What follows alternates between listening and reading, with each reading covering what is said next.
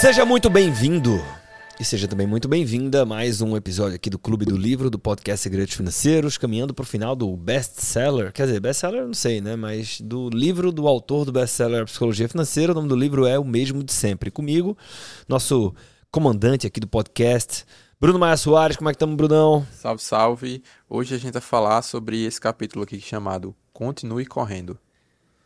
Vamos nessa. Ele diz que a maioria das vantagens competitivas acaba sumindo com o tempo. Então, vamos ao livro. A evolução é boa no que faz.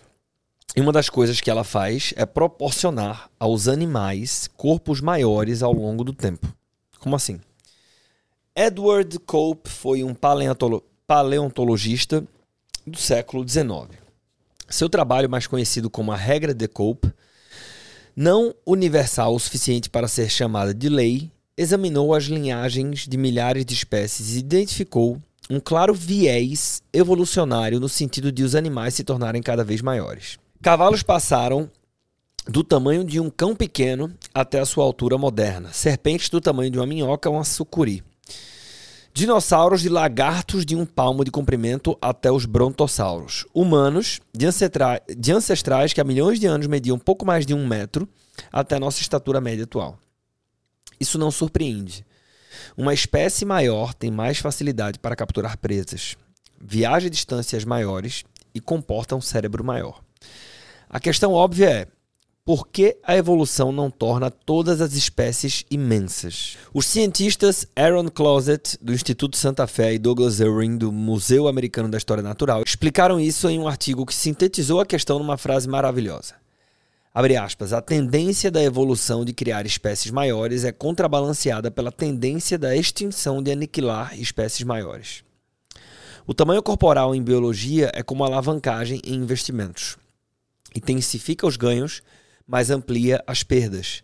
Funciona bem por um tempo e depois sai espetacularmente pela culatra, no momento em que os prós são muito bons, mas os contras são letais.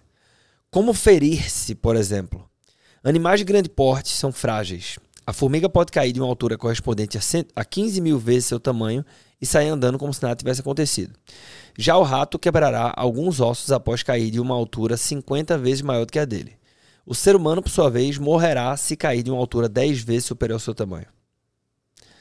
Um elefante caindo do dobro da sua altura explodirá como uma bexiga cheia d'água. Animais de grande porte também exigem muito território per capita, o que pode ser brutal quando o habitat se torna escasso. Devido à sua massa corporal, eles precisam de mais alimento do que animais pequenos, algo que, em tempos de escassez, significa o fim da linha. Além disso, não podem se ocultar facilmente. Movem-se devagar, reproduzem-se devagar. O fato de ocuparem o topo da cadeia alimentar significa que, em geral, não precisam se adaptar. O que pode ser desastroso quando a adaptação é exigida. As criaturas mais dominantes tendem a ser imensas, enquanto as mais persistentes costumam ser menores. A exemplo do T-Rex, e depois a barata, e depois a bactéria. O que é incrível nisso tudo é a evolução encorajar o maior tamanho para depois punir quem ficou grande. Aqui tem uma reflexão interessante. É um sinal revelador do que acontece em tantos setores da vida. As vantagens competitivas não duram muito tempo. Isso aconteceu, por exemplo, com uma das empresas mais celebradas dos Estados Unidos, a Sears.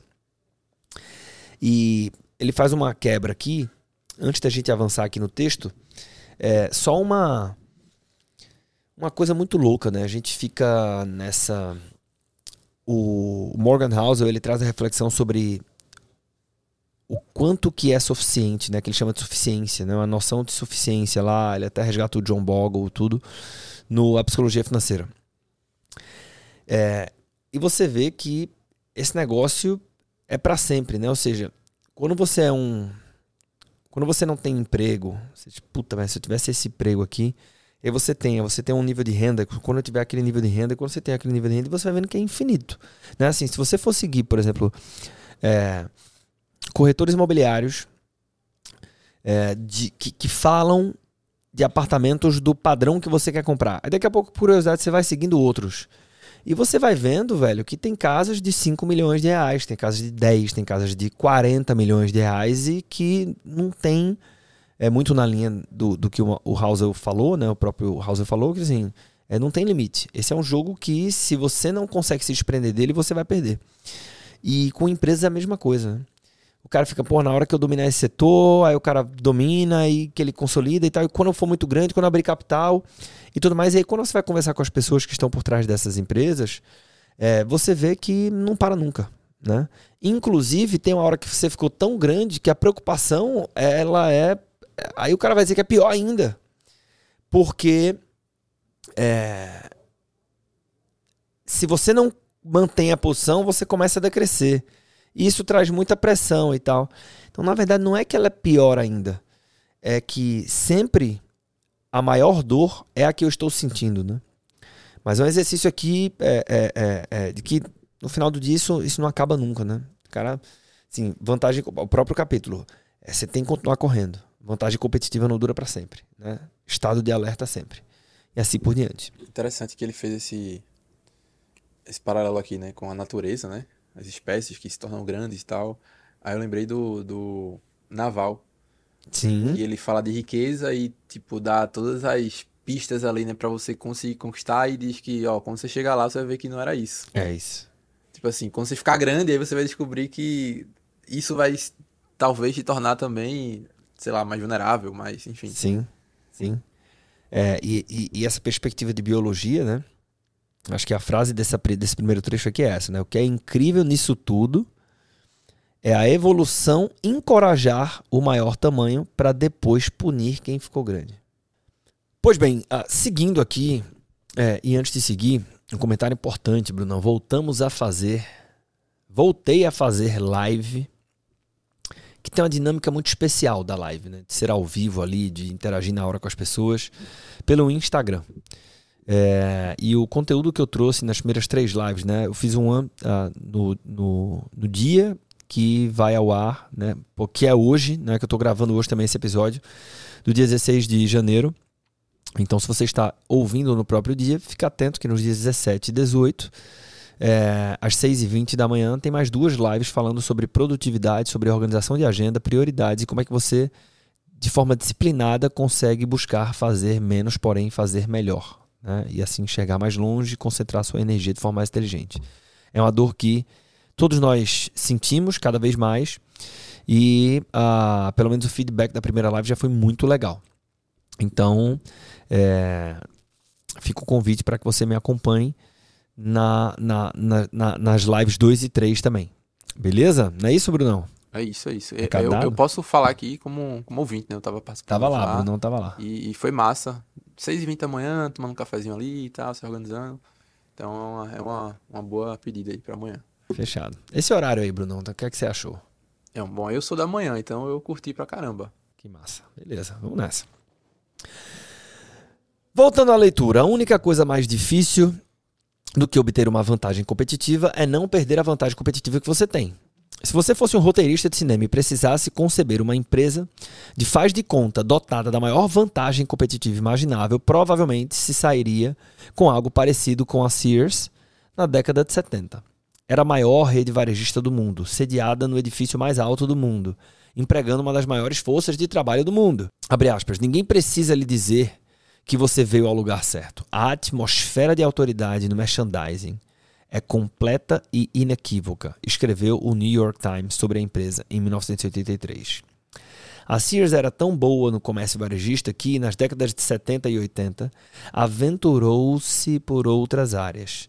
Nas finanças, por exemplo, ela possuía a seguradora Allstate, a empresa de cartões de crédito Discover, a corretora de valores Diane Witter e a imobiliária Coldwell Banker. É, se eu não estiver enganado, para quem conhece o filme A Procura da Felicidade, aquele estágio que o. O nome do cara? Will Smith? Sim, no filme, né? Puta merda, eu esqueci o nome do cara no filme. É, era Nadine Witter. Né? Salvo engano, era nessa corretora aqui. Voltando, a Sears foi, em quase todos os aspectos, a Amazon de sua época tão dominante em seu setor que pôde operar sua mágica em outras indústrias, aterrorizando a competição. O The Times escreveu em 74. Donald Reagan, presidente da Merrill Lynch, deu a entender que a empresa se vê como uma espécie de Sears dos investimentos. Precisamos ter a maior eficiência possível para manter os custos ao consumidor reduzidos, afirmou. Foi isso que faz e que fez da Sears um sucesso, e é uma regra que devemos ter em mente. Então tudo desmoronou. Esse tipo de analogia, né, por exemplo, nos investimentos aqui no Brasil, o Bar se fala, né? Ah, eu não gosto de varejista. Aí está dizendo várias empresas varejistas que já quebraram, em Mesbla, não sei o que, não sei o que, não sei o que. Sendo que nós que somos mais jovens, quem tem até 40 para trás, né, sobretudo 35 menos, para trás que eu digo menos, né?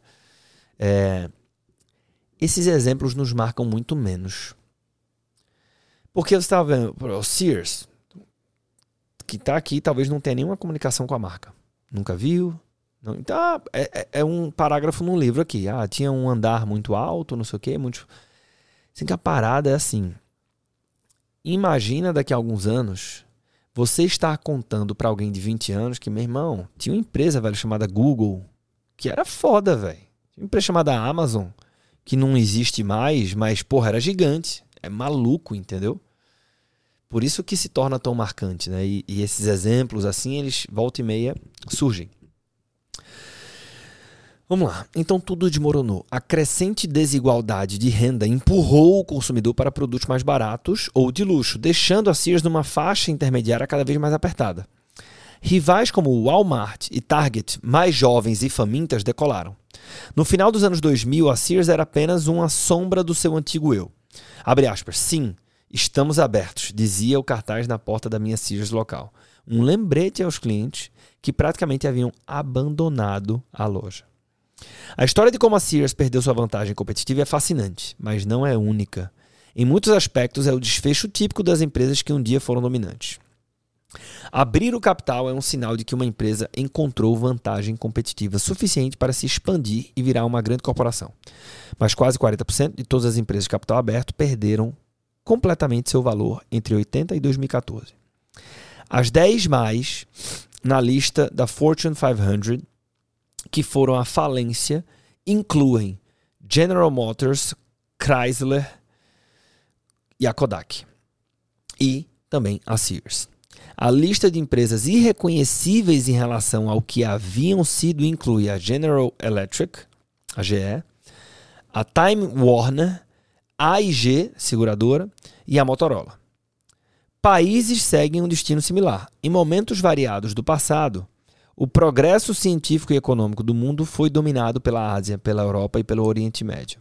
Sempre que algo outrora poderoso perde sua vantagem, é tentador ridicularizar os erros dos seus líderes.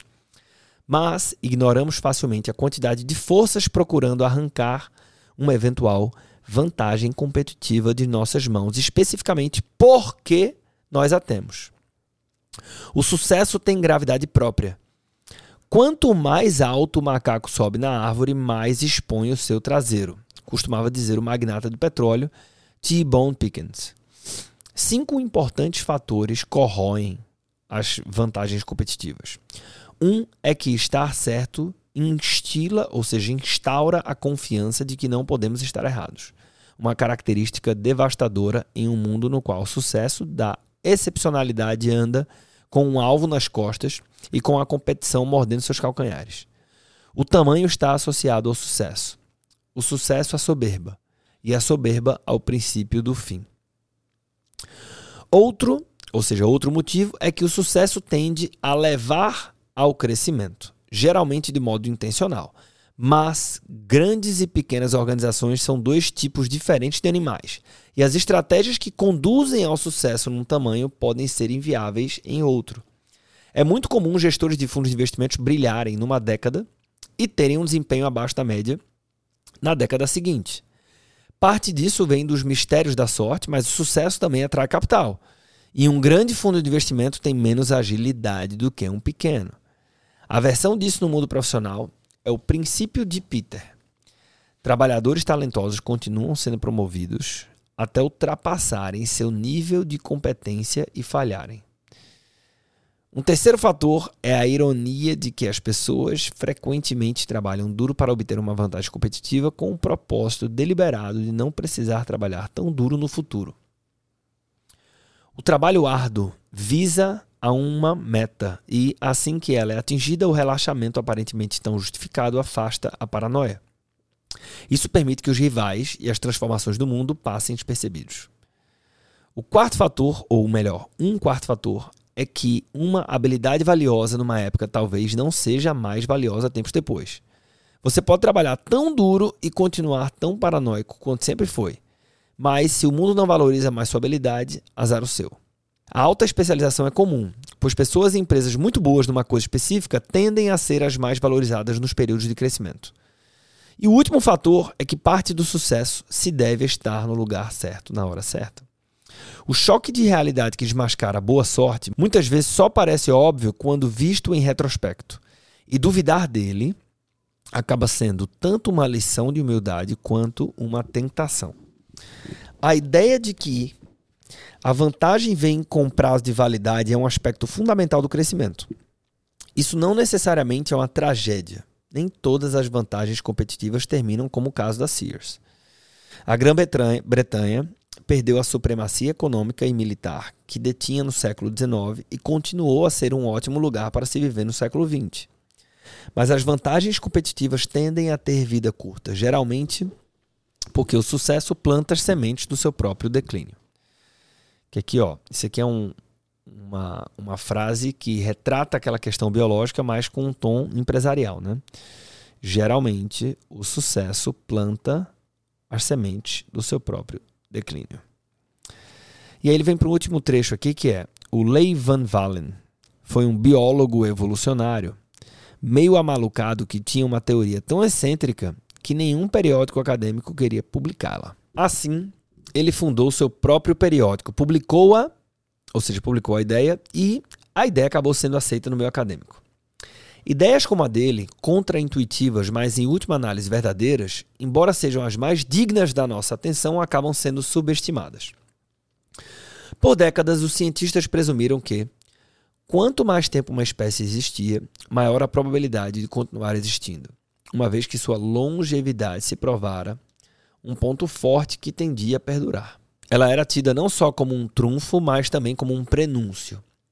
No início da década de 70, o Van Valen procurou ratificar esse conhecimento convencional, mas sem sucesso. Os dados simplesmente não batiam.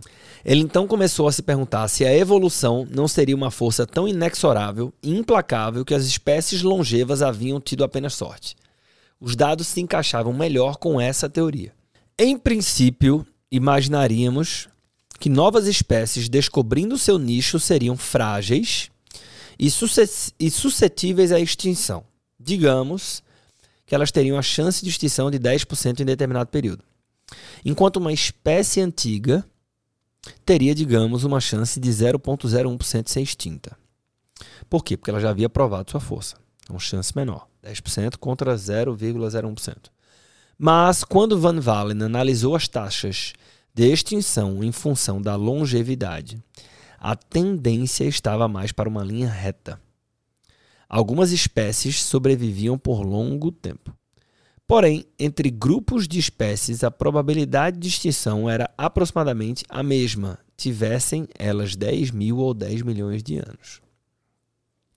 Em um artigo em 1973 intitulado Uma Nova Lei Evolucionária, Van Vellen escreveu que, abre aspas, a probabilidade de extinção de um táxon é efetivamente independente da sua idade.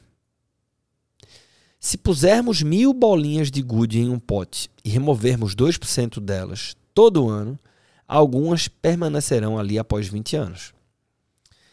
Mas as chances de serem removidas são iguais ano a ano, que é de quanto? 2%. As bolinhas de gude não se especializaram em permanecer no pote. Com as espécies se dá o mesmo. Algumas calham de existir por longos períodos, mas a probabilidade de sobrevivência não melhora com o tempo.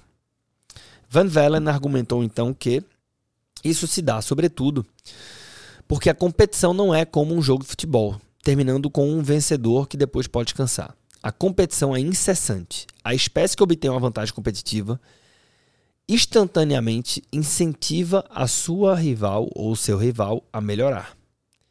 Esta é uma corrida armamentista.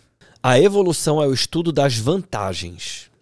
A ideia de Van Valen é simplesmente de que não existem vantagens permanentes. Todos lutam o tempo todo, mas ninguém fica tão à frente que se torne a prova da extinção. Algumas coisas evoluem sem nunca ficarem de fato mais bem adaptadas, pois as ameaças vivem mudando.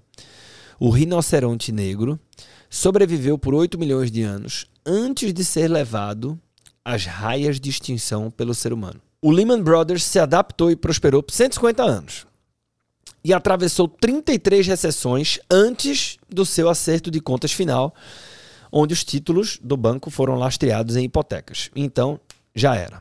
Ninguém está seguro. Ninguém pode descansar. Acho que essa é a grande ideia central aqui do capítulo. E os, os fabricantes de whisky já haviam decifrado isso há muito tempo com Keep Walking. Não é isso? Van Vellen então chamou isso de hipótese evolucionária da Rainha Vermelha. Em Alice através do espelho, ao encontrar a Rainha Vermelha, a protagonista descobre que é preciso correr para permanecer no lugar. Por mais depressa que ela e a rainha corressem, não pareciam ultrapassar nada. E aí ela falava assim, abre aspas, será que as coisas todas estão se movendo junto conosco? Pensou atônita a pobre Alice. E a rainha pareceu lhe adivinhar os pensamentos, pois gritou: Mais rápido, não tente falar. Isso é a Alice no, no País das Maravilhas, né? Não faço ideia. Não faz ideia? Eu acho que tem uma cena dessa. Mas vamos lá. Qual é a conclusão aqui? Continuar correndo para permanecer no lugar é como a evolução funciona. Mas não é assim também que funcionam quase todas as coisas no mundo moderno? Os negócios, produtos, carreiras, países, relacionamentos? Sim, sim, sim, sim, sim e sim. A evolução é implacável. Seu ensinamento não é mostrar o que funciona, mas destruir o que não funciona. Uma lição a extrair aqui é que nunca deveríamos nos surpreender quando algo que domina uma época desaparece na época seguinte. Trata-se de uma das narrativas mais comuns da história. Poucas empresas, produtos, músicos, cidades e escritores permanecem relevantes por mais que algumas décadas, com raríssimas exceções.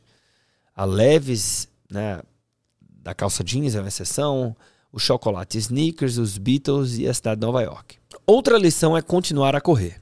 Nenhuma vantagem competitiva é tão poderosa que lhe permita repousar sobre os louros e, na verdade, as que parecem sê-lo tendem a semear a própria derrocada. A seguir, veremos por que é tão difícil sondar o que o futuro nos reserva. E aí ele traz um capítulo aqui falando um pouco de previsões, né? As maravilhas do futuro. Brunão, seus comentários sobre o episódio e a frase do episódio. Eu acho que a frase do episódio resume, resume muitíssimo bem a, a ideia central, né? que é essa daqui, ó. A única coisa mais difícil do que obter uma vantagem competitiva é não perder a vantagem competitiva que você tem. Que ele, ele trouxe vários argumentos para sustentar essa ideia central, né? É isso aqui que eu tive a impressão que esse capítulo, apesar de não ser um capítulo tão longo, né, mas ele é o tipo de capítulo que dá para escrever com menos palavras assim. Sabe, tipo, pô, peguei o conceito aqui, até porque eu tenho um, dois, três exemplos para ratificar isso. São muito importantes, porque às vezes você acha que você entendeu, mas na verdade é um conceito muito mais profundo. Sendo que aí depois ele voltando, né, tipo, de novo, com um ponto de vista biológico e tal, isso, aqui, assim, isso para mim já estava resolvido. Né? Mas sim, mas sim, a gente tem um. É, engraçado que a gente teve. O Bruno participou aqui ontem, né? A reunião de alinhamento de é, do ano 2024 aqui na Empreender Dinheiro, estou todo mundo e tal, e o, o nosso conselheiro, o Cristiano Finardi, ele veio é, fazer uma fala sobre cultura e gestão empresarial. E, e, e, não vou saber reproduzir do jeito dele, né? Mas ele trouxe muito essa questão de, logo depois dos reconhecimentos, é, ele entrou depois de uma rodada de reconhecimentos e ele conectou isso, dizendo, ó, a gente, porra, tá aqui para reconhecimento, por exemplo, né? Você faz um reconhecimento, estamos aqui, vamos comemorar um minuto e tal, e a gente volta para a labuta. Porque quando você é reconhecido, você tem que entender o que significa. O que significa, é você acaba de estabelecer um novo parâmetro. Né? E, e, e você constrói uma expectativa das pessoas é, de performance com base nesse parâmetro, e isso passa a ser o novo piso. Não à toa. Você provou que era possível e você fez. É, então, ele foi contando a trajetória lá do, do grupo que ele é sócio, né, que é o, o grupo, o grupo GPS, e dizendo que é uma trajetória muito pautada nisso. Assim, olha para os 12. O ciclo de planejamento, ele, ele, ele, ele quando, quando os, os, sócios da empresa se reúnem para discutir o próximo ano, né, ele, ele começa de um, de, de, um, de um modelo relativamente simples, que é olha os últimos 12 meses, ou salvo engano, eles fazem em setembro, então olha o ano até agora, qual foi o nosso melhor mês. Então é esse melhor mês vezes 12 mais um, mais um desafio. Né? É, e basicamente, no, no, uma forma de, de, de, sintetizar essa ideia é, velho, não para. Né? Você tem que continuar correndo e faz parte da dinâmica. Então, mais uma vez, frase do episódio, Brunão, para a gente fechar aqui esse episódio. A única coisa mais difícil do que obter uma vantagem competitiva é não perder a vantagem competitiva que você tem. E, e sobre, sobre isso, né, do, do reconhecimento e tal, é, tem outra frase aqui também que ele fala no meio do capítulo, que é a ideia de que a evolução é uma corrida para se manter onde você já está, né?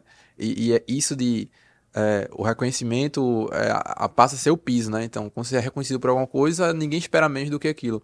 Eu acho que tem uma conexão com relação a isso da evolução, porque eu penso o seguinte: a pessoa pode até não ser ambiciosa, de não querer ir além, mas no mínimo ela vai querer continuar estar onde ela está. Então, assim, existe essa corrida para se manter onde se está e quando você eleva o, o, grau ali, né, e enfim, é reconhecido por isso, tem esse, esse esforço, acho que é até natural mesmo, para tipo, não deixar cair.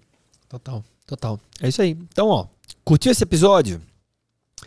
É, caso você ainda não esteja inscrito, e dá para se inscrever, né? Se você estiver no Apple Podcast, no Spotify, procura aí dá para avaliar também o nosso podcast. Então isso é super importante para a gente e para você é, não, não vai, vai te custar um ou dois segundos aí. Então, é, eu te convido a fazer essa avaliação, a se inscrever no podcast. Né? Muitas pessoas que ouvem o podcast estão se inscrevendo, né? E eu tenho recebido esse feedback, pô, não sabia que dá para se inscrever e tal. Isso é super importante também para a distribuição aqui.